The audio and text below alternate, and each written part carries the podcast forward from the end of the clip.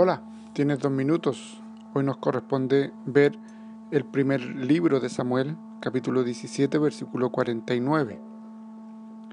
Y metiendo David su mano en la bolsa, tomó de allí una piedra y la tiró con la honda, e hirió al filisteo en la frente, y la piedra quedó clavada en la frente y cayó sobre su rostro en tierra. El tema de hoy, el crecimiento debe ser espiritual. Durante nuestra vida encontramos diversos tipos de problemas. Algunos nos afectan, otros no. Por ejemplo, si tenemos una estatura normal, nunca vamos a saber qué tipo de dificultades tienen las personas que son bien altas.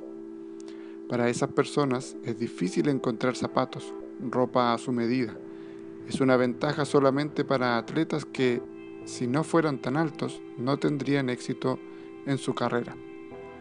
En el primer libro de Samuel, que señala la transición del periodo de jueces hacia reyes, se encuentra el relato de un combate entre David, el hijo más joven de Jesé, y el gigante Goliat, quien representaba a los filisteos.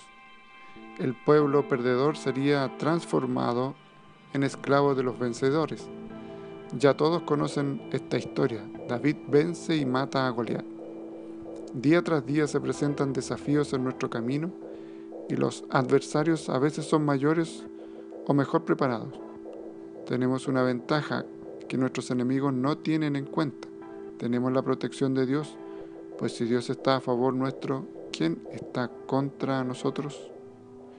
El pueblo de Dios debe mostrar que su fuerza está en el Evangelio, porque ser más grande no siempre significa que serás vencedor.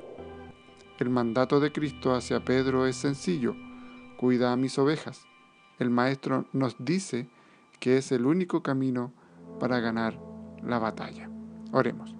Padre, ayúdanos a crecer espiritualmente, que nuestras fuerzas provengan de ti, Señor de los ejércitos, en el nombre de Jesús. Amén. Que el Señor te bendiga y gracias por tu tiempo.